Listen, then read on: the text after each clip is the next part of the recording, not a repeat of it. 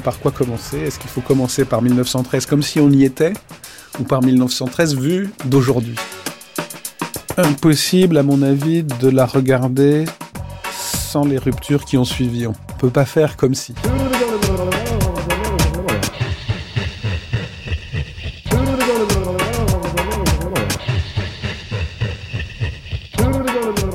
Deuxième temps de cette euh, grande traversée consacrée à 1913 sur France Culture.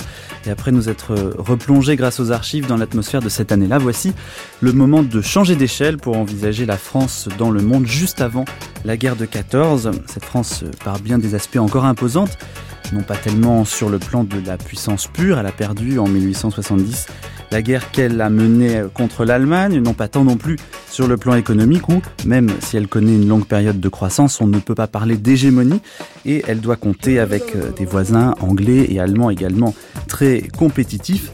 Mais la France reste imposante de par son rayonnement sur le plan culturel, son soft power pourrait-on dire si l'on ne craignait pas l'anachronisme. En cette année 2013 où notre pays serait, dit-on, moins sûr de lui, cinq ans après la une du Time qui diagnostiquait la fin de la culture française, nous allons, au cours de l'heure qui vient, nous replonger dans ce début de siècle pour évaluer ce qui nous en sépare, ou au contraire ce qui en découle plus ou moins directement. Et puis, la France dans le monde en 1913, ce sont ces Français qui voyagent partout aux quatre coins de la planète et les étrangers qui viennent s'installer en France, des artistes notamment, tant et si bien que l'Europe des élites est très cosmopolite et peut-être plus encore qu'aujourd'hui, qui sait? Ce sont donc toutes ces questions que nous allons aborder avec les quatre invités qui m'ont rejoint autour de cette table. D'abord, François Chaubet, professeur d'histoire contemporaine à l'Université de Nanterre et spécialiste des relations internationales en matière de culture. Et Renzo, assistant professeur en littérature française à l'Université de Princeton dans le New Jersey aux États-Unis et spécialiste des avant-gardes et de leur propagation internationale, également organisatrice d'un colloque sur 1913 dans cette même université, c'était en avril dernier. Christophe Charles, professeur d'histoire contemporaine à l'Université Paris, spécialiste d'histoire sociale, culturelle et européenne. Et enfin, Christophe Onodibio, écrivain, rédacteur en chef des pages culture du magazine Le Point, avec qui nous sommes en partenariat pour cette grande traversée. Bonjour à tous les quatre. En littérature comme en politique et en sciences, les dernières années du 19e et le début du 20e siècle consacrent une unification du monde dont les conséquences se développent encore quotidiennement sous nos yeux et n'ont pas fini d'amener dans nos existences révélation et bouleversement. La découverte et l'entrée dans l'histoire de toutes ces civilisations diverses, dont un Toynbee par exemple a fait le décompte, la montée de l'Asie, de l'Afrique, de l'Amérique latine, ce fameux développement des moyens de communication qui a fait du rétrécissement de notre globe une des tartes à la crème de notre époque, tout cela a contribué à une science, à une politique, à une littérature qui se dilate aux dimensions du monde et avant de se précipiter dans les espaces intersidéraux, se hâte de prendre la mesure de la Terre. Christophe Onodibio, vous l'avez reconnu, c'est C'est un confrère, un prédécesseur Oui, oui, oui. Donc Jean d'Ormesson, 1961, mm. dans l'émission mm. euh, Les voyages dans la littérature, au, cours de laquelle il mm. était beaucoup question de Valérie Larbeau, écrivain euh, qui a beaucoup parlé des, voyages, des voyages en train qu'il aimait en particulier. Il était très riche, il pouvait voyager énormément. Alors c'est peut-être effectivement les élites qui voyageaient le plus à ce moment-là. Est-ce que vous avez le sentiment que Paris était à l'époque un carrefour, si ce n'est le carrefour, de l'Europe euh, culturelle et littéraire, Christophe bah, Paris et Montais, j'ai l'impression qu'à cette époque, euh, on, assiste vraiment au dernier, euh, comme si l'Europe était en train de se de rassembler ses dernières cartouches d'ailleurs, c'est façon de parler, puisque le, conflit ne va pas tarder, pour tirer une sorte de grand feu d'artifice culturel. Et c'est vrai quand on regarde les artistes de l'époque, ils viennent d'absolument partout. Donc avant la catastrophe, une sorte de dernier feu d'artifice. Maintenant, il faut aussi, je reviens là d'un une sorte de séminaire européen à, Athènes où il a été beaucoup question de ça, d'une Europe cosmopolite qu'on regrettait. Euh, aujourd'hui, on serait totalement, l'Europe ne serait plus attractive. Il faudrait euh, ranimer, souffler sur les braises du sentiment européen. C'était quand même aussi une élite euh, qui voyageait. Hein. Il faut souvenir aussi que lorsque la guerre éclate aussi, pour beaucoup de Français, ça sera le premier contact avec l'élément étranger. Donc c'est une élite qui voyage. Valéry Larbeau était lui-même un, un héritier, donc avait aussi cette, cette passion, euh, cette possibilité de voyager, mais c'est une élite qui voyage, même si effectivement, euh, il est vrai que l'Europe et que Paris euh, est cosmopolite à cette époque. Christophe Charles, comment l'historien, alors de manière très nuancée, c'est très difficile, je le sais, de, de simplifier trop les périodes comme ça, mais comment l'historien voit-il Paris en 1913 et, pour vous, est-ce le carrefour culturel de l'Europe? Oui, enfin c'est une idée qui est très ancienne en fait, hein, puisque il y a des textes de Heine dans les années 1830 qui disent déjà ça, donc c'est une espèce de d'idée reçue depuis très longtemps en fait. Alors je crois qu'effectivement il y a quand même des, éléments nouveaux qui permettent de, disons, de trouver des, arguments objectifs. C'est d'une part l'ouverture des universités, c'est quelque chose auquel on oublie toujours, mais si on regarde le nombre d'étudiants étrangers à Paris, euh, c'est un des moments où il est le plus élevé par rapport au 19e siècle. On est à 10-15% d'étudiants étrangers, euh, c'est-à-dire des taux équivalents à ceux d'aujourd'hui. Évidemment, c'est sur des effectifs beaucoup plus petits. Ce mais sont des Européens qui viennent ben, Il n'y a pas que des Européens, justement, c'est ça qui est intéressant. Il y a des Russes, énormément de Russes, et notamment de jeunes femmes russes. Il y a énormément euh, même de gens qui viennent de continents nouveaux, l'Amérique du Sud. C'est le début de l'arrivée des Américains du Sud. Il y a des Américains euh, du Nord encore. Et euh, donc on est dans un monde qui n'est pas simplement européen. On a aussi des, des continents nouveaux qui, qui arrivent. Un autre élément intéressant, c'est quand on regarde les salons, les salons de peinture notamment, il y a aussi un taux d'artistes étrangers qui exposent, notamment au salon d'automne, extrêmement élevé, 25-30%. Donc ça montre bien que venir à Paris, c'est un élément pour euh, obtenir une consécration internationale. Et je pense que c'est un des moments où ça va ensuite descendre. Enfin, il y a, il y a moins de moins d'étrangers par la suite. François Chaubet. Oui, euh, on pourrait quand même euh, rajouter qu'il y a d'autres capitales, euh, un peu moins peut-être euh, importantes que Paris pour les arts et les lettres, mais il y a quand même un polycentrisme culturel quand même assez important en 14. Bruxelles, qui est une énorme capitale pour les avant-gardes depuis le, symbolisme, mais surtout deux villes qui montent beaucoup, enfin l'une surtout, Berlin, qui, est en pleine ascension euh, culturelle euh, avec euh, de nouvelles avant-gardes euh, artistiques comme l'expressionnisme, mais aussi Munich, enfin, notre versant de l'expressionnisme Donc l'absence c'est un peu Londres alors avec le bon il y a le groupe de Bloomsbury mais enfin c'est quand même pas euh... voilà qui, qui, qui, voilà Bloomsbury c'est un peu plus tard. C'est l'entre-deux-guerres oui Londres est un peu à l'écart finalement des euh, des grands courants euh, culturels européens Paris, mais Paris, en revanche, effectivement, euh, ouvre une place centrale avec des satellites de plus en plus importants que sont donc ces quelques villes que j'ai énumérées. Et Firenze, vous travaillez euh, sur l'avant-garde en particulier. Euh, comment est-ce que euh, vous voyez le Paris en 1913 Est-ce un carrefour? Oui, c'est un carrefour, mais c'est aussi un carrefour des inquiétudes. Euh, comme dit le poète, des inquiétudes euh, parce qu'il y a quand même une angoisse envers cette modernité euh, à laquelle participe bien sûr Paris et euh, son avant-garde. Il y a une inquiétude de euh, synchronisation aussi par rapport à ce qui se passe euh, dans le reste de l'Europe. Euh, par exemple, vous avez parlé de Berlin, bien sûr, mais euh, aussi Londres qui n'est pas aussi absent. Il faut penser que c'est le moment où Pound, par exemple, lance les imagistes, toujours en regardant Paris. Il y a les Italiens, il y a les futuristes, donc Paris regarde euh, vers les futuristes Marinetti. Il y a ce qui se passe en Russie et euh, l'avant-garde russe.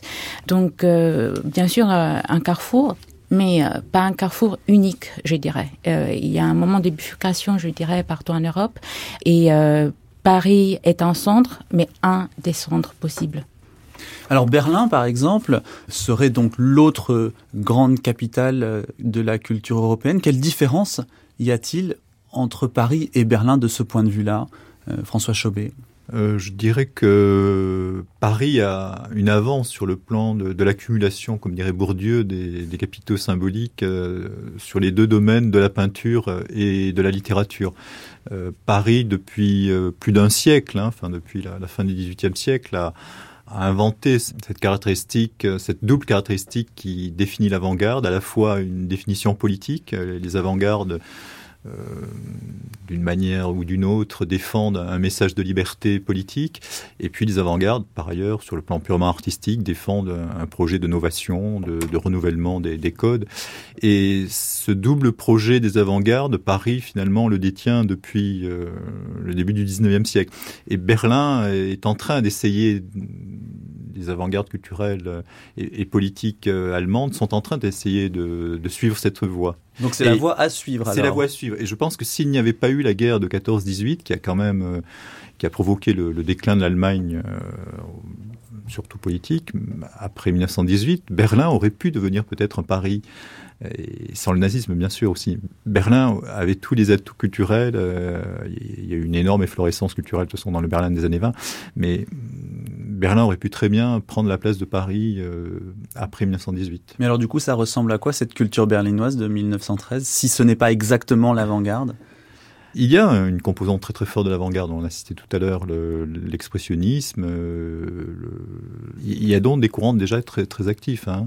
Non, je crois que la grande différence, c'est qu'on a quand même encore un régime extrêmement autoritaire, oui. hein, puisque Berlin, c'est la capitale de l'Allemagne, mais aussi de la Prusse, et l'empereur d'Allemagne est quelqu'un qui est extrêmement violent contre l'avant-garde. Enfin, il dénonce dans ses discours, et pour lui, c'est la décadence. Donc, c'est exactement le discours que tiendra Hitler après. Donc, il y a, il y a vraiment une... Roosevelt euh, voilà. lors de l'armory show. Euh, ceci n'est pas de l'art. antagonisme entre le pouvoir politique ouais. et, euh, et ces groupes, alors qu'en France, il y a une plus grande tolérance, même s'il y a des critiques conservateurs, il y a quand même une liberté d'expression. Enfin, il y a beaucoup moins de censure que qu'en Allemagne ou dans d'autres. On traîne encore les gens devant les tribunaux dans certains journaux. Enfin, quand certains journaux de caricature des, se, moquent de l'empereur, alors qu'en France c'est impensable. Enfin, en tout cas, c'est plus possible. Donc, il y a quand même un décalage d'expression de, possible qui fait qu'être d'avant-garde en Allemagne, c'est quand même beaucoup plus dangereux. Il y a des gens qui sont encore en prison quand ils font des choses euh, qui ne sont pas approuvées par le pouvoir. Donc, euh, en France, enfin, depuis euh, un certain nombre d'années, c'est plus possible. Donc, c'est aussi ça qui fait que les étrangers se sentent mieux à Paris parce que ils sont pas victimes de ce genre de persécution comme on peut l'être dans certains pays. Oui, parce qu'à cette époque-là, Christophe Charles, il y a quand même encore concurrence entre deux grands modèles, le modèle démocratique et puis le modèle oui, hérité de, de l'ancien régime. On est dans des États autoritaires, monarchiques, euh, dans la plupart des pays et qui sont dirigés par des aristocraties extrêmement conservatrices. La France est le, un des rares pays avec l'Angleterre où il y a relative liberté d'expression, euh, démocratie relative aussi et euh, liberté surtout de, de publication, ce qui n'est pas acquis partout, enfin en particulier en Russie et, oui. et, en Allemagne. Mais dans le même temps, dans le même temps, euh, François Chaubet, après je vous laisse la parole, il y a des liens très très forts entre la France et l'Allemagne, et notamment des échanges culturels très très forts entre la France et l'Allemagne. Oui, euh, les deux pays sont construits euh, au XIXe siècle en empruntant sans arrêt finalement à l'autre bien que ces emprunts euh, eussent été finalement euh, déniés, hein, puisque finalement, dans, la montée du nationalisme après 1870, ch chaque société a cherché un peu à, à, occulter les emprunts qu'elle faisait à sa grande voisine rivale. Mais je dirais que les, euh, par exemple, vous voyez le, le fait qu'après 1870, les républicains euh, aient voulu euh, nationaliser linguistiquement la nation, c'est-à-dire que, que tous les Français euh, parlassent français. Euh, le rôle de, l'école pour la diffusion du français, ça, c'est quelque chose que les Allemands, enfin la Prusse, avait réalisé dans la première moitié du 19e siècle. Cette unité culturelle, euh, qui était une, des valeurs très importantes de, l'Allemagne, euh, cette idée d'unité culturelle, les Français l'ont reprise après 1870. Inversement, les Français avaient précédé l'Allemagne sur euh, la voie de l'unification politique et par l'État. Et c'est justement après 1870 ce que les Allemands, le, nouvel empire allemand, va emprunter à la France finalement. Construire un, État-nation allemand euh, réellement unifié politiquement et c'est la France là qui sert un peu de paradigme. Mais en 1912, il y a une grande exposition à Francfort de, oui. de tableaux français. De tableaux français, oui, ce qui montre là ben, l'avance dont on parlait tout à l'heure, hein, l'avance, euh, disons, des avant-gardes françaises, euh, qui depuis 1800, disons, 50, hein, ont, pris le, le devant culturellement. Et Firenze Oui, au niveau culturel, autour de 1913, on voit par exemple la présence de, du magazine Der Sturm, euh, dans lequel euh, on voit beaucoup d'artistes euh, français. C'est là où, par exemple, Blaise Centrard lance la prose du transsibérien. Donc, il y a cette fertilisation entre l'Allemagne et la France. Et les magazines, les expositions jouent un rôle très, très important autour de 1913. Puis il y a ce pauvre Kahnweiler, euh, donc le, le- le marchand de tableaux de Picasso, euh, qui va faire énormément pour le cubisme quand même à Paris et, qui va être euh, vraiment sacrifié euh, par les Français. Oui, d'ailleurs, ce qui est frappant, c'est quand une avant-garde est maltraitée par la critique, on la traite de Bosch. Enfin, en tout cas, le cubisme va être traité de Bosch. Et j'ai justement, en relisant ce livre là, sur 1913, je- j'ai trouvé que finalement, en Allemagne, c'est la même chose.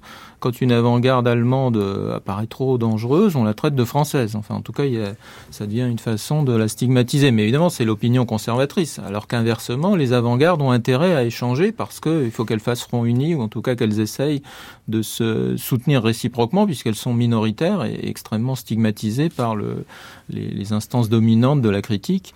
Donc euh, c'est pour ça qu'il y a un internationalisme des avant-gardes, des, des expositions communes, des revues où on échange des textes, etc. Christophe Onodibio. Oui, parce qu'il faut, enfin, faut pas oublier que comme, euh, bon, pour moi, le 1913, c'est la fin du, c'est la fin du 19e siècle. Si vous regardez, par exemple, euh, dans tous les, un courant qui a été présent dans tous les, dans- même en Angleterre, d'ailleurs, le, le courant, on ne sait pas si c'est un courant, mais dit de décadentisme, c'est-à-dire le- la fin du 19e. Pour certains, ça s'arrête en 14, hein, la fin du décadentisme. L'épithète de décadent, c'est pour accuser Verlaine, justement, parce que on trouve que sa poésie est trop madrée de, de, raffinement, de, euh, d'obscénité à l'époque. C'est quand même le fond de l'époque, cosmopolitisme, avant-garde, échange, certes, mais sur un gros fond de nationalisme. hein. D'ailleurs, c'est pas un hasard si ce feu d'artifice artistique va dégénérer en, en feu d'artifice balistique avec la guerre. Moi, je sais que bon, Barès euh, à l'époque, euh, bon, quand il parle des décadents, qui écrit, il se complaise dans les plus hideuses maladies pourvu qu'elles soient rares pousse l'amour de l'unique jusqu'au culte du décadent. Verlaine qui ramassera ça en célébrant justement cet hyper euh, hyper esthétisme. On a à la fois euh, bon Apollinaire dans Zone euh, qui jure, c'est le premier vers de, de, de Zone, qu'il faut en finir avec le monde ancien. Donc il y a un appétit vers l'autre chose, mais on est sur un fond quand même de nationalisme, de méfiance, de racisme. Proust, qu'on célèbre aujourd'hui, certes en 1913 commence la recherche, mais en 19... mais vous pouvez entendre Anatole France par exemple qui dit la vie est courte et Proust est trop long. Avant d'être l'auteur de la recherche, c'est quand même l'auteur le plus refusé de Paris et un des écrivains les plus détestés de Paris pour toutes les raisons qu'on sait, à la fois esthétique, à la fois aussi euh, à cause de son appartenance à la, à la communauté juive, aussi à une certaine élite, à un snobisme. Donc il y a un côté aussi méfiance euh, par rapport à ces élites, à ces avant-gardes. Donc il y on a un aurait vieux courte fond de nationalisme quand même. On bien aurait sûr. une courte vue euh, 100 ans après en ne voyant que, pas une courte que vue, les mais faut, avant-gardes. faut pas oublier, faut pas en faire juste une sorte euh, d'explosion. Je veux dire, le, le terreau est quand même assez euh, malade. On a l'impression, les, les écrivains à l'époque, les artistes ont l'impression de pousser sur un terreau euh, euh, épuisé, euh, énervé, euh, qu'il faut absolument, dont il faut sortir. Mais il y a un vieux fond un petit peu, euh, comment dire, pas très, euh, pas très stimulant, des méfiances effectivement. François Chaubet. Oui, je crois que c'est quand même très très important de rappeler cela parce que la, la réalité culturelle européenne, c'est celle du nationalisme culturel. Et la période 1870-1914, en fait, Ortega y Gasset, le philosophe et essayiste espagnol, disait ce fut la période où l'intellectuel s'est nationalisé. Nationalisé au sens où on a demandé aux intellectuels, universitaires, écrivains, journalistes, de faire une carte des traits culturels nationaux et de la présenter, disons, au grand public. Et donc, euh, les avant-gardes dont nous parlons, qui ont été magnifiques, et c'est un des, je pense, effectivement, dans l'histoire du XXe siècle, cet avant 14 est peut-être la période la plus forte des florissances des avant-gardes, mais c'est quand même, comme le dit très bien notre, notre ami, c'est un mouvement euh, minoritaire par rapport à, à un grand massif qui est le nationalisme culturel. Et aussi un conservatisme, parce qu'il faut pas, faut, rappeler qu'il y a toute une espèce de, effectivement, de nostalgie du passé. C'est le moment où on remet en honneur le rococo, hein, le, le, style rococo du XVIIIe siècle. Si vous prenez le pont Alexandre III, donc qui est inauguré pour l'exposition de 1900, c'est vraiment ce, cette exaltation C'est du pas rococo. tellement tourné vers le futur. Alors qu'on est théoriquement au début du XXe siècle. Et puis il y a euh, cette amitié franco-russe aussi, dont il faut citer euh, quand même l'ambiguïté, puisqu'elle est d'un côté effectivement un signe d'ouverture, euh, puisque c'est grâce à ça qu'il va y avoir cette arrivée des artistes russes et le Sacre du Printemps en est le produit, mais il y a aussi évidemment l'alliance avec un pays qui est l'antagonique absolu de la France sur le plan de la tolérance religieuse, de la liberté, de la démocratie. Donc la France s'est alliée finalement peut-être pas avec le diable, mais enfin avec quelque chose qui est le contraire de toute une série des valeurs républicaines et on essaye de jouer sur ce, ce double registre, ce qui permet à la Russie finalement de s'ouvrir à l'Occident, mais en même temps qui tire la France vers euh, une Europe très conservatrice.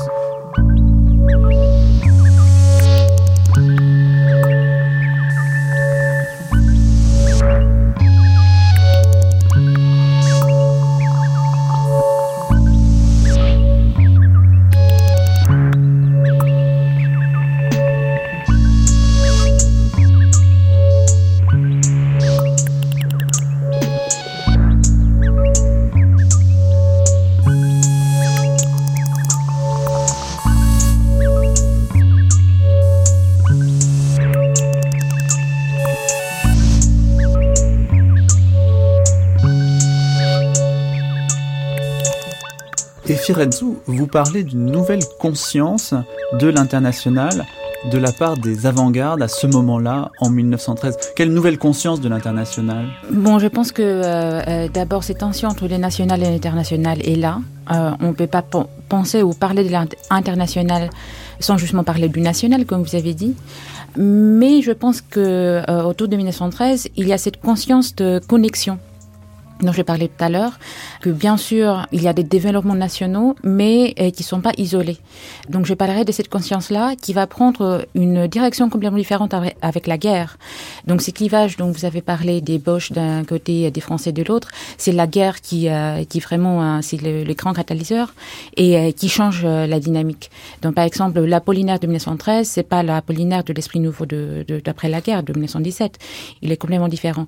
Je serais d'accord avec vous en disant que les germes sont là, mm. mais, c'est vraiment la guerre qui euh, pousse vers certaines directions, qui sont pas toujours des directions nationalistes. Par mm. exemple, c'est euh, la guerre qui est qui est la racine de Dada. Mm. Et euh, le dadaïsme, c'est bah, complètement contraire au nationalisme. Bien sûr, mais il y a eu 70 aussi avant. C'est-à-dire que quand on parle de 1913, on est. oui, les gens se parlent de la guerre d'avant, ils ne pensent pas à la guerre qui n'a pas encore eu lieu. On a retrouvé, on a fait un numéro sur la, sur la, sur la, germanophobie, on a retrouvé des, bon, des, des caricatures de, de 60 70 à 1913, je veux dire, le, casque à pointe euh, rayonne. Il y a énormément de revues aussi nationalistes qui sont là. Mais c'est pas, je, je, je, je, ne refuse pas du tout le terme d'avant-garde et l'importance de ça. Simplement, pour la, le, socle et le, terreau est, assez, euh, voilà, assez nationaliste, mmh. pesant, euh, pas du tout ouvert. C'est d'ailleurs le mérite de tous ces artistes d'avoir fait exploser des schémas qui sont un petit peu rances. Est-ce qu'il y a cette idée d'identité Alors, on parlerait peut-être aujourd'hui d'identité nationale chez les artistes. Est-ce que c'est une problématique importante François Chobé Il est évident que chez les avant-gardes, il me semble que c'est moins, moins vrai. Comme on l'a dit, les avant-gardes se définissent plutôt en, termes d'échange, de brassage des expériences, euh, de relativisation des, des origines. C'est en ça qu'ils sont modernes peut-être. Voilà. Mais on revient toujours à la même idée qui a été euh, affirmée par diverses personnes là depuis cinq minutes, c'est que si on prend, disons, les artistes, euh, les journalistes euh, et les écrivains et les universitaires moyens qui ne sont pas de l'avant-garde, eux, ils se définissent euh, avant tout par des traits culturels nationaux.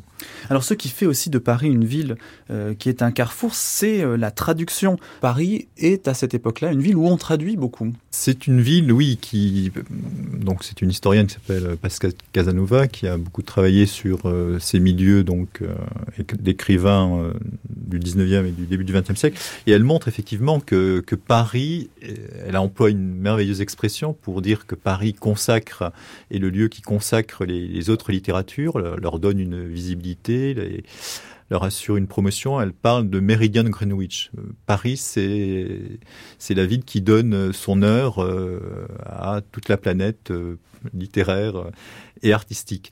Et donc la traduction fait partie de, je dirais, de ces outils qui permettent à Paris de d'exercer cette hégémonie culturelle. Paris donc va, va permettre euh, la traduction de gens comme Ibsen, le, courant euh, de la littérature euh, et du théâtre scandinaves, c'est Paris qui va sacrer, disons, consacrer Ibsen, et surtout les Sud-Américains qui viennent à Paris pour essayer de s'y faire traduire et pour y trouver une légitimité. Ceci dit, en termes, pour revenir au débat entre euh, l'affrontement entre forces nationales et forces euh, cosmopolites internationales, euh, la traduction reste encore relativement peu importante quantitativement. Un autre historien, Blaise Wilfer, a pu montrer que dans ses calculs, bon, moi je trouve qu'ils sont un peu minorés, mais enfin dans ses calculs, la traduction ne pèserait que 5% de la production totale. C'est très peu, ce qui montre que les sociétés restent encore nationales. Et Firensou, est-ce que vous avez, alors vivant aux États-Unis, grec euh, d'origine, est-ce que vous savez un petit peu comment on regardait la France à ce moment-là, de divers euh, points du globe? Je pense que euh, l'événement le plus important en 1913, c'était bien sûr l'art Show. Et c'est le moment où l'art, surtout l'art français, est introduit aux États-Unis. C'est un choc. Et euh, vous avez parlé de la réaction de Roosevelt, c'est euh, bien connu. Et je parle de l'art français parce que euh, c'était surtout l'art français qui était représenté. Il y avait quelques expressionnistes, mais pas beaucoup. Donc les œuvres qui ont choqué le plus, c'était celles qui venaient de la France. Et c'était une majorité quand même d'œuvres d'artistes pas forcément français, mais quand même venus souvent de France. Enfin, il y avait au moins au moins une moitié, non? Il y avait, euh, je crois, à peu près 300 artistes euh, au total. Et euh, on avait une trentaine d'œuvres de Matisse, par exemple. Il y avait des artistes qui n'étaient pas français, comme Picasso, mais qui étaient en France. Il y avait bien sûr Duchamp et le grand scandale qu'il a fait.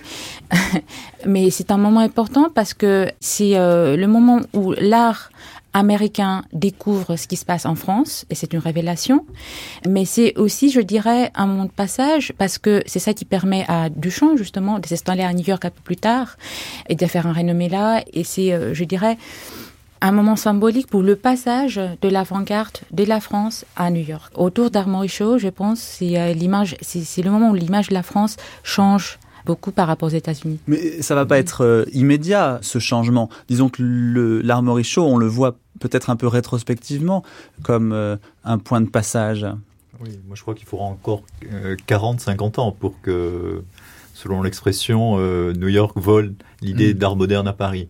Ce n'est finalement que début des années 60, c'est même pas en 45 hein, que.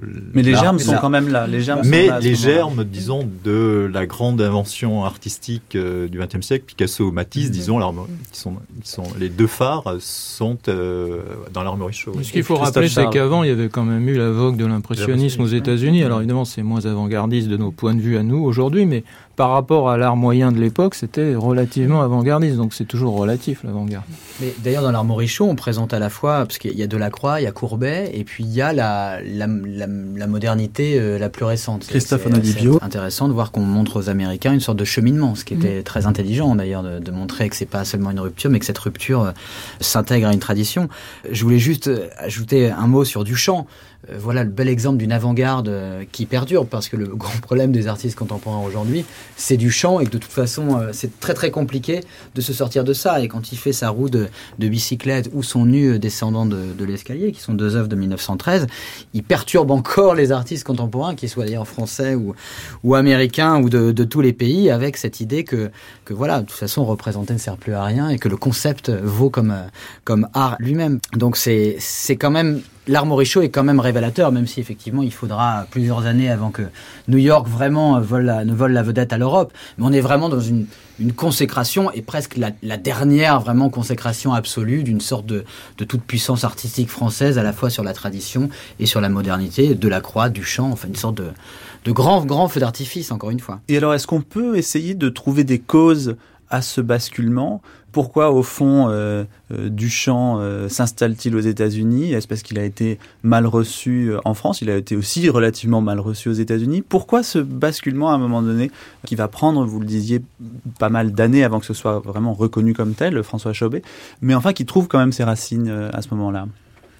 Moi, je ne suis pas spécialiste de Duchamp, donc je ne crois pas avancer des, choses très pertinentes. Non, du champ, enfin, de manière, de manière globale, disons, euh, euh, l'art moderne. Non, là, c'est le phénomène du marché de l'art. C'est-à-dire, on est dans un monde où ce qui va compter de plus en plus, c'est une espèce de spéculation sur la nouveauté. Mm. Or, évidemment, les, les, plus riches personnes du monde sont aux États-Unis à l'époque. Alors, au début, ils sont très conservateurs. Ils vont acheter les œuvres euh, classiques, traditionnelles, et puis ils vont passer aux impressionnistes. Puis après, ils vont avoir l'idée qu'ils peuvent aussi aller plus loin. Et évidemment, comme il y a un décalage entre l'Europe qui s'effondre avec la les, conséquences de la guerre où les gens riches évidemment vont perdre beaucoup, il y a un basculement du marché de l'art et toute une spéculation qui va s'organiser autour des avant-gardes. Bon, je crois que c'est un phénomène à la fois esthétique mais aussi très largement lié au rapport de force économique entre l'Europe et les États-Unis, mais ça, c'est évidemment un basculement qui se produit sur une période qui dure tout l'entre-deux-guerres et, le début des années 50. Donc c'est pas tant une question de mentalité qu'une question bah, Il y a les deux, parce qu'effectivement, il faut convaincre les gens riches d'acheter des choses modernes, mais, puis, euh, mais il faut ah, aussi qu'il y ait des gens riches. L'exposition tourne, ensuite elle va à Philadelphie, euh, elle va à Boston, il y a 250 tableaux qui sont achetés.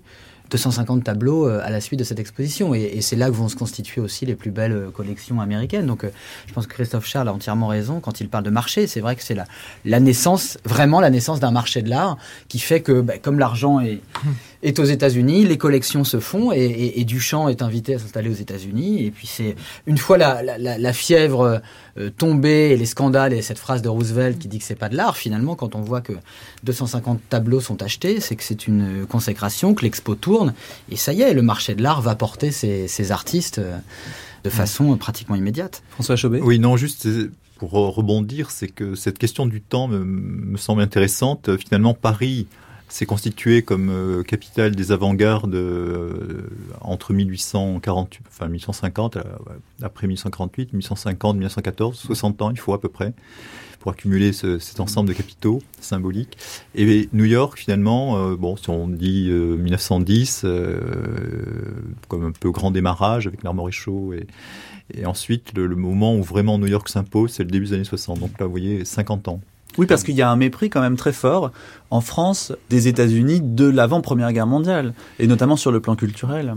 Bah, c'est plutôt un sentiment de supériorité, quoi. C'est des gens gentils, hein, dynamiques, mais qui sont encore un peu des On peut pas appeler ça du mépris, vous croyez grands enfants. Enfin, non, c'est pas, c'est pas la même méchanceté contre les Allemands, quoi. C'est, il y a quand même des valeurs communes parce que on les a sauvés, euh, on leur a permis de devenir indépendants, et puis inversement, ils vont nous sauver en 17, nous empêcher d'être allemands. Donc, c'est quand même une relation aussi de complémentarité selon les moments, quoi.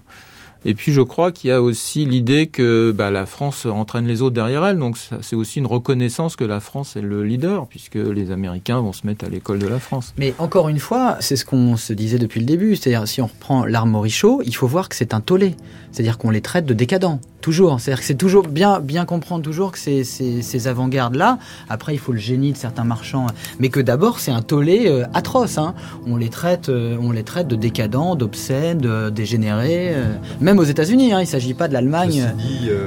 En France aussi, quand même. Mm. Je prends Matisse, le, fameux tableau de Matisse en 1905 au Salon d'automne, grand tableau fauviste la femme au chapeau euh, a été un grand scandale. Donc euh, acheté par une américaine. Euh, donc il faut, il faut, quand même voir aussi que les, même, à Paris, capitale de, mm. des avant-gardes, la cause de, de cette peinture était difficile quand même à, à défendre parfois.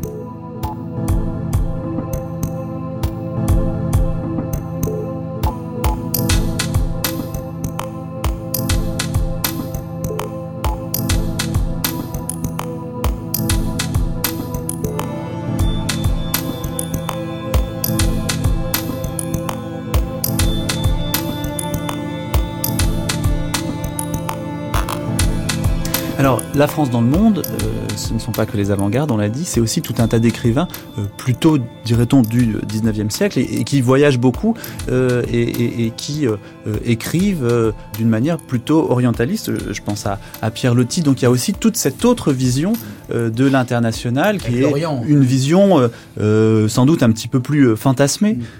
et Firenze euh, oui, il y a bien sûr cet orientalisme, il y a le fantasme qui, euh, qui va continuer, ça va, ça va durer, ça va changer de visage, mais euh, ce fantasme continue.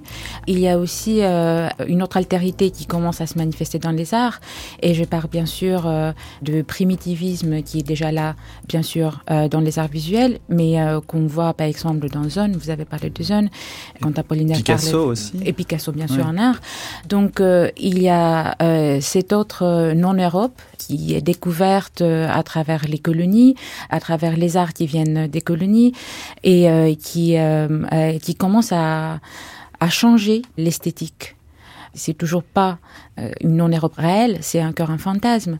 Mais c'est un fantasme qui aide à changer beaucoup la façon d'écrire, la façon de représenter, etc.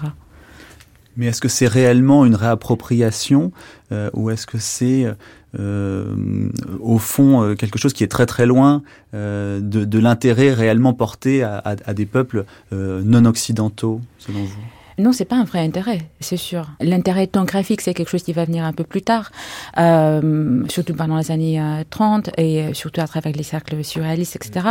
Euh, oui, euh, où on, on, commence à s'intéresser vraiment à ce peuple-là en tant que peuple, en fait, à l'intérêt ethnographique de leur art. Mais en 1913, c'est pas en 1933. Il y a une différence. Mais ce que je trouve c'est très intéressant lors du colloque de 1913 qu'on a eu il y a deux mois à Princeton, c'est une discussion qui euh, revenait tout le temps. C'est finalement où sont les limites de la France. Et en 1913, euh, on voit euh, dans la littérature de l'époque une pensée continue sur ces frontières-là, sur ces limites-là. Est-ce que la France est seulement l'hexagone? Qu'est-ce que ça veut dire d'être français? Est-ce que ça veut dire être français ou juste écrire en français? Que ça veut dire être étranger? Il y a toute une pensée autour des colonies qui est un cœur en filigrane qui commence ou qui, est mise en place au dos de 1913. Est-ce qu'il y a quelque chose qui se détache justement? Qu'est-ce que c'est qu'être français? Est-ce que justement on est sur l'hexagone ou est-ce que on est dans une idée assimilatrice et que la France, les Français, c'est euh, aussi l'empire? Moi, j'aime bien euh, penser euh, que autour de 1913, on a une idée d'un hexagone élastique, je dirais, pour euh, suivre Sandra encore et ses poèmes élastiques. C'est-à-dire, on commence à se détacher euh, de euh, l'idée géographique de l'hexagone à travers le voyage, à travers le fantasme des colonies, etc. Et que être français devient de plus en plus écrire en français et ne pas avoir la nationalité française forcément. Et c'est une ouverture qui va être encore plus grande grâce à la guerre et après la guerre, je crois. François Chaubet. Oui, moi je pensais euh, une chose quand même très précise, c'est que la France est en train de construire euh, autour de 1900 le premier réseau culturel mondial dans le monde. L'Alliance française. L'Alliance française, mais aussi des instituts. Donc euh, l'État a aussi euh, un certain nombre d'institutions de, recherche, École française d'Athènes, mais aussi donc des, les premiers instituts culturels, 1906 Florence. Et donc, euh, il y a une France, disons, dans le monde qui est en train de se construire, qui, s'adresse à des, francophones. Et donc, c'est un projet aussi mondial là qui est en train de se dessiner. Christophe Charles.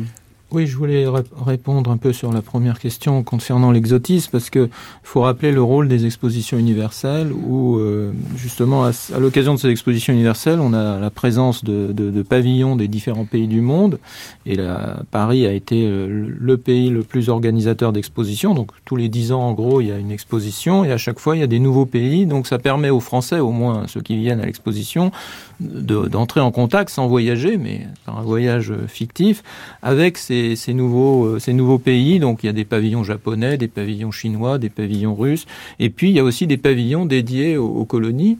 Et euh, il y a eu notamment à l'exposition de 1889, dès 1889, présentation de musique orientale mais authentique, enfin en tout cas de musique ethnique, euh, de musique du Cambodge, de, du Vietnam, et aussi des musiques d'Afrique du Nord. Bon, Donc alors, avec, un, avec un certain respect quand même pour enfin, la culture respect, de ces pays. Euh, quand on lit les comptes rendus, c'est assez ambigu parce que bon, ils sont sympathiques, ils font de la musique un peu différente des autres, mais c'est assez méprisant parce qu'on dit c'est un peu primitif, etc. Mais enfin, il y a la prise de conscience que ces peuples-là font aussi de la musique d'un certain côté. Et on a le témoignage en particulier de Debussy, Debussy que ça l'a influencé, en tout cas ça lui a donné des idées pour euh, innover dans certains domaines musicaux euh, et par influence. Donc c'est évidemment encore assez raciste, c'est encore assez une sorte de supériorité des Blancs, mais, mais quand même il y a reconnaissance quand même de l'existence d'autre chose que uniquement la musique occidentale. Christophe Il y a chez Octave Mirbeau euh, dans le Jardin des Supplices, qui est un peu autour de 1900, une grande célébration de la d'un fantasme euh, qui est le fantasme des les techniques de torture des Chinois qui sont qui sont vues comme le, le, comble du raffinement. Et puis il y a une chose qui joue aussi dans cet exotisme à l'époque, c'est l'opium. C'est l'opium et l'absinthe. Donc euh, l'opium comme comme grande grande euh, denrées euh, exotiques, euh, totalement incorporées par les milieux artistiques de l'époque. Juste une petite précision aussi sur ça. On parlait du transsibérien, du voyage aussi. Euh, c'est la grande époque des sleepings, c'est la grande époque, c'est le début de l'aviation. Vous parliez de zone. J'ai le texte là avec moi. C'est donc première page de zone. Euh, donc Apollinaire dit l'Européen le plus moderne, c'est vous, pape Pidis, parce que Pidis en fait avait béni un aviateur euh, qui s'appelait André Beaumont, qui avait gagné la course Paris-Rome en 1911. Donc on est là aussi aussi. Il y a les trains qui, qui accélèrent, il y a, l'aviation qui fait vraiment des bons à l'époque. Et c'est drôle de voir dans Zone qui se manifeste de la modernité, euh, donc en 1913, de voir que voilà, c'est le pape qu'on célèbre. Pourquoi? Parce qu'il a béni un aviateur. Hmm. Paul Morand euh, publie son premier roman en 1913 et il deviendra un petit peu aussi l'emblème de, cette accélération et de l'homme pressé.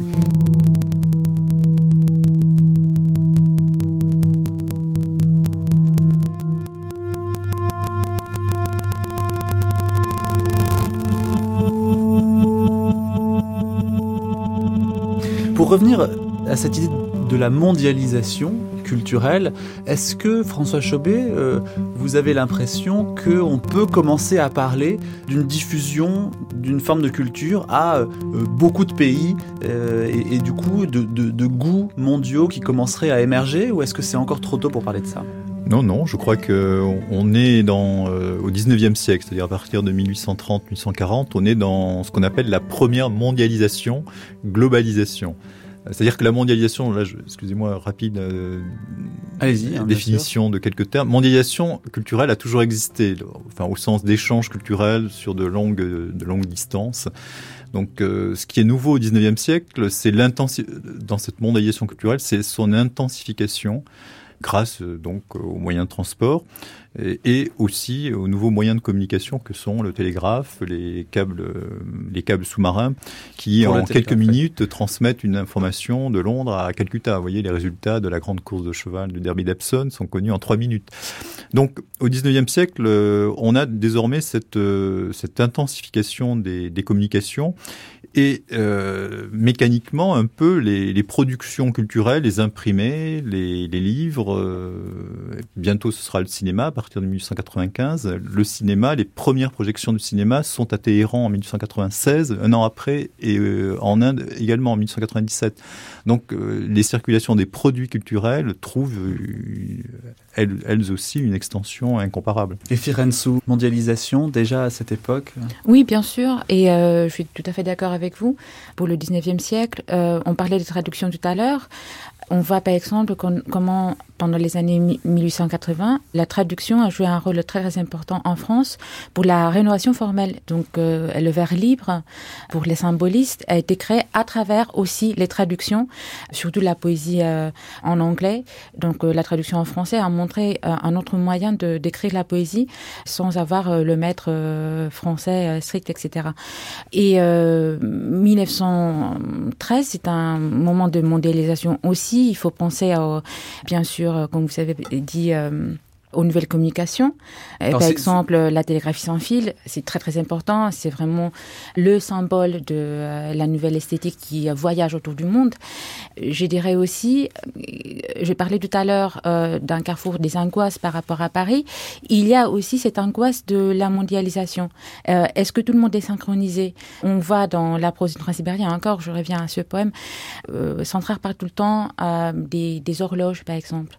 et les horloges partout dans le monde. Euh, pourquoi il parle des horloges tout le temps Je pense qu'il y a ces, moments où, on voit que tout le monde va vers la même direction, mais euh, ça provoque un peu de, de, de stress, je dirais. Et on, assiste effectivement à, au premier réseau, euh, parce que les réseaux de télégraphe dont vous parliez, François Chaubet, euh, c'est intéressant de voir que les Français ont le leur, les Anglais ont le leur, mais les Français utilisent celui des Anglais euh, pour certaines de leurs colonies, comme Madagascar par exemple. Donc il y a vraiment une mise en réseau et aussi technologique mondiale à cette époque-là. Oui, oui, et, vous avez donc pour faciliter cette mise en réseau, vous avez aussi des institutions, des institutions techniques. Hein, l'Union des postes, l'Union des télégraphes, euh, qui, qui, coordonne les travaux des, des, différents pays.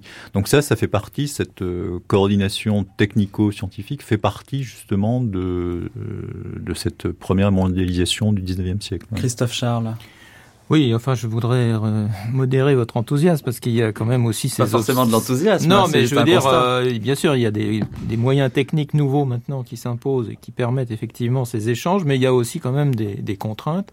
Euh, on est encore avec des pays qui qui laissent pas entrer les choses facilement. Hein. On est quand même la majorité des pays du monde à l'époque sont des, des empires, des monarchies qui qui se méfient quand même toujours un peu de ce qui vient d'ailleurs. Il y a aussi l'obstacle des langues. Hein. On est quand même dans un moment où effectivement, du fait du nationalisme, il y a eu une exaltation de la langue comme critère d'identité nationale et du coup ça, ça peut bloquer un certain nombre d'échanges. Alors les traductions existent, mais elles sont quand même toujours assez minoritaires.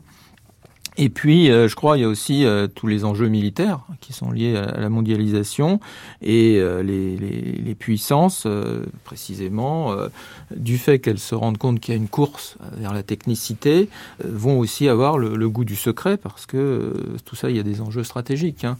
Et je rappellerai qu'en 1914, quand il y a eu justement toute, le, toute la crise de juin-juillet 14, un des grands problèmes était comment faire communiquer entre eux euh, les états-majors de France et de, Russie, puisqu'il fallait en principe arriver à trouver des positions communes face aux, problèmes. Or, justement, les, obstacles, c'était que les réseaux télégraphiques devaient passer par l'Allemagne.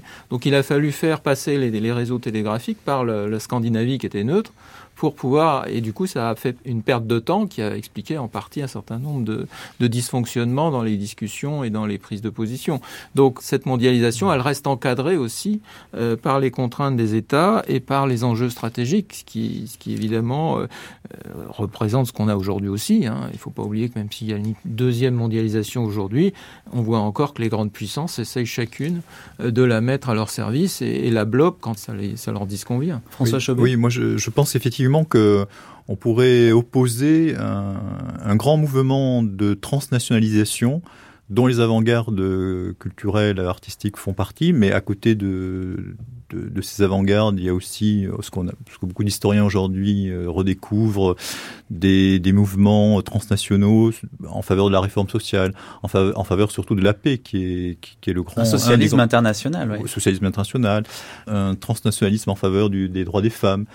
Alors, donc, il y a tout ce mouvement transnational qui est plutôt donc euh, centré sur des individus qui cherchent à, à travailler un peu en dehors des États ou à côté des États. Et puis, à côté de ça, il y a toujours les États-nations qui défendent leurs euh, leur prérogatives. Et la France, vous en parliez un tout petit peu tout à l'heure, défend ses prérogatives culturelles euh, avec un début de soft power, c'est-à-dire euh, la diffusion de l'Alliance française. Il y a quand même très très tôt euh, dans la diplomatie française cette idée que c'est par la culture, et c'est encore quand même le cas aujourd'hui, que la France doit euh, les négociations précisément de libre-échange entre les États-Unis et l'Europe portaient euh, sur ce sujet-là, ou plutôt vont porter sur ce sujet-là. Donc euh, ce soft power à la française, il est mis en place très très tôt, très François tôt, Chauvet. Oui, on peut. Enfin, ce... par Louis XIV. Oui, il, c'est un peu ancien, même François Ier, mais le soft power moderne, c'est-à-dire au sens 19e siècle, c'est après 1870, après la défaite devant la Prusse et le constat que la France est désormais dépassée militairement, dépassée démographiquement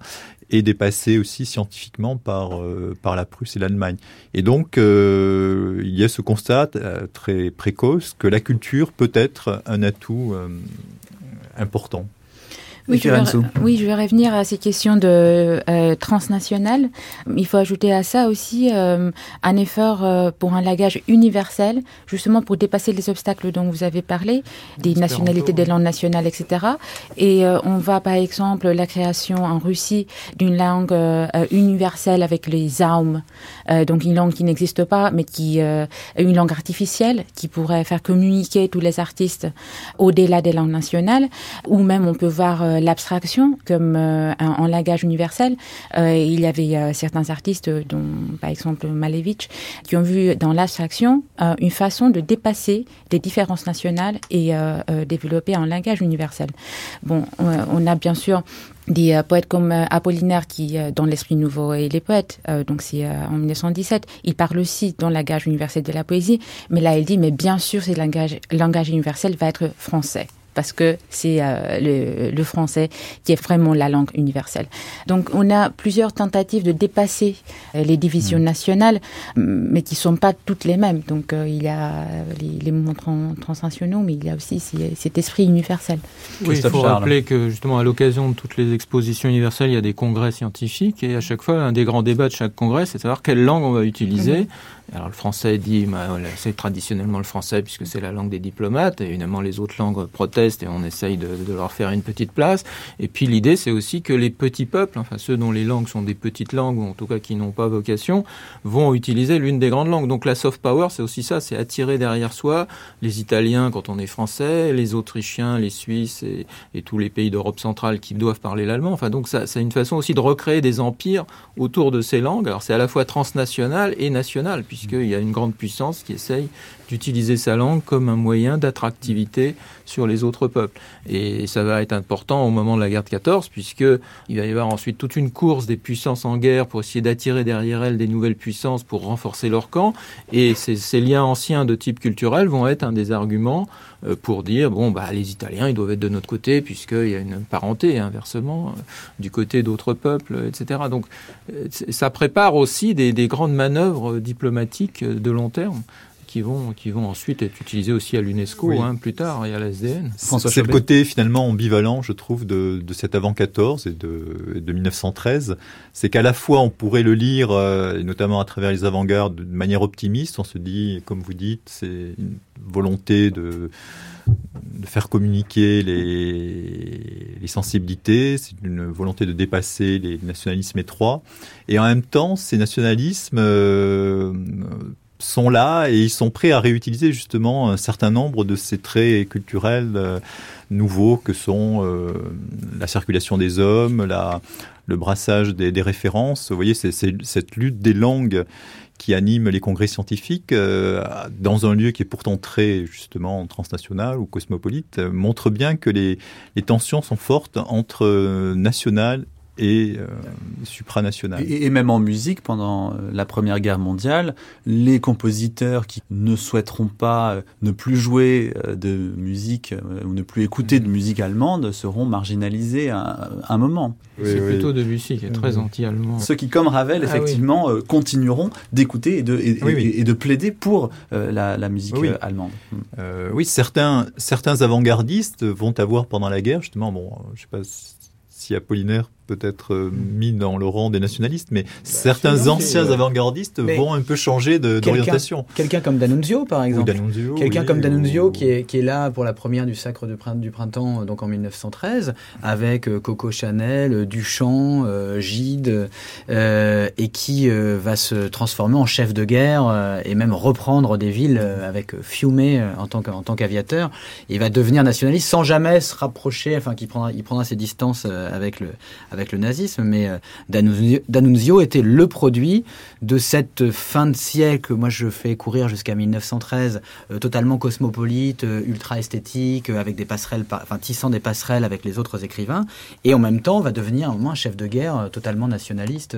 Donc ils sont là aussi, quoi. Y a les, les profils sont pas figés, quoi. Et alors pour revenir du coup vraiment à la question de départ de cette émission, est-ce que cette idée que la grande France entre guillemets, elle s'achève en 1913 euh, à cause de la guerre. Est-ce que pour vous c'est vraiment à cause de la guerre ou est-ce que la guerre est simplement un accélérateur finalement du déclin relatif? Y a-t-il déclin? Enfin, on peut en parler des heures, mais de, de, cette impression quand même de marginalisation et de dilution de la France dans le monde. Euh, moi, je ne serais pas tout à fait d'accord avec votre euh, diagnostic. C'est une question. Euh, ah, une question.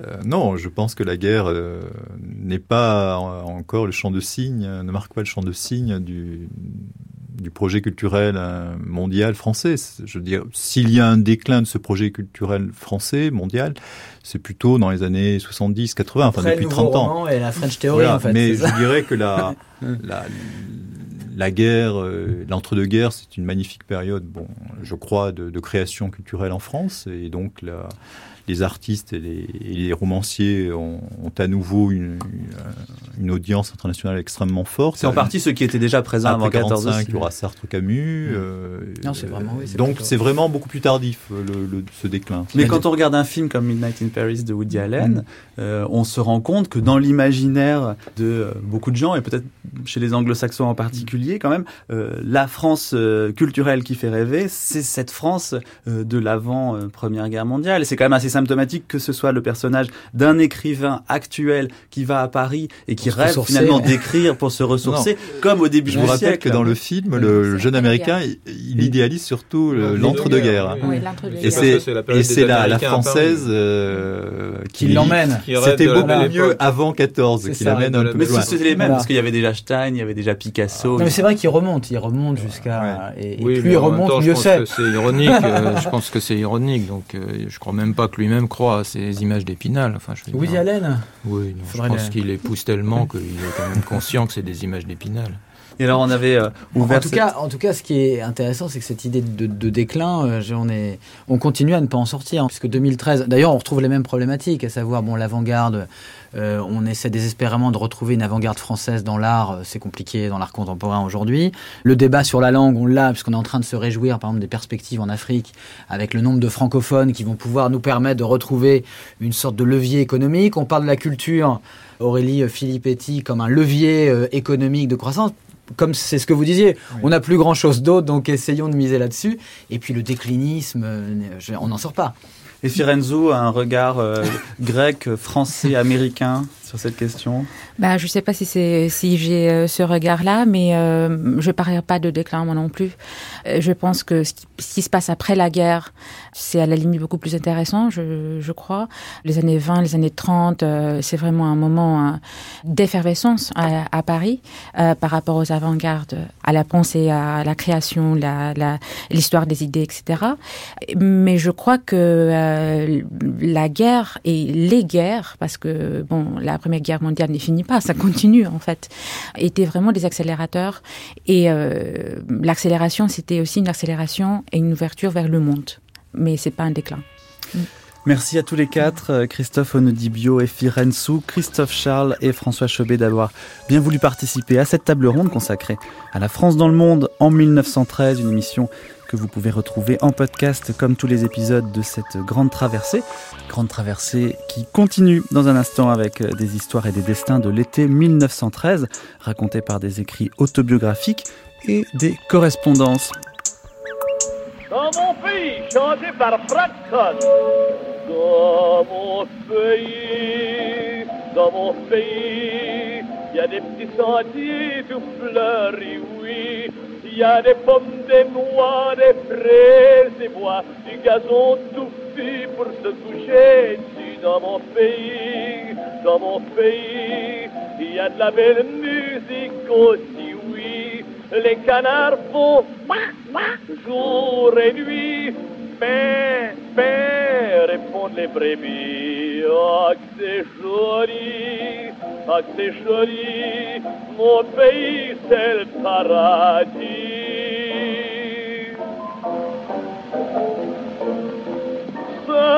Pas tout. Il y a chez nous une blondinette aux yeux doux. Elle attend avec amour mon retour et me garde, j'en suis sûr, un sein vierge, un cœur pur. Je vais travailler afin de gagner assez d'argent pour nous marier et j'irai cueillir avec transport au jardin de son corps trésors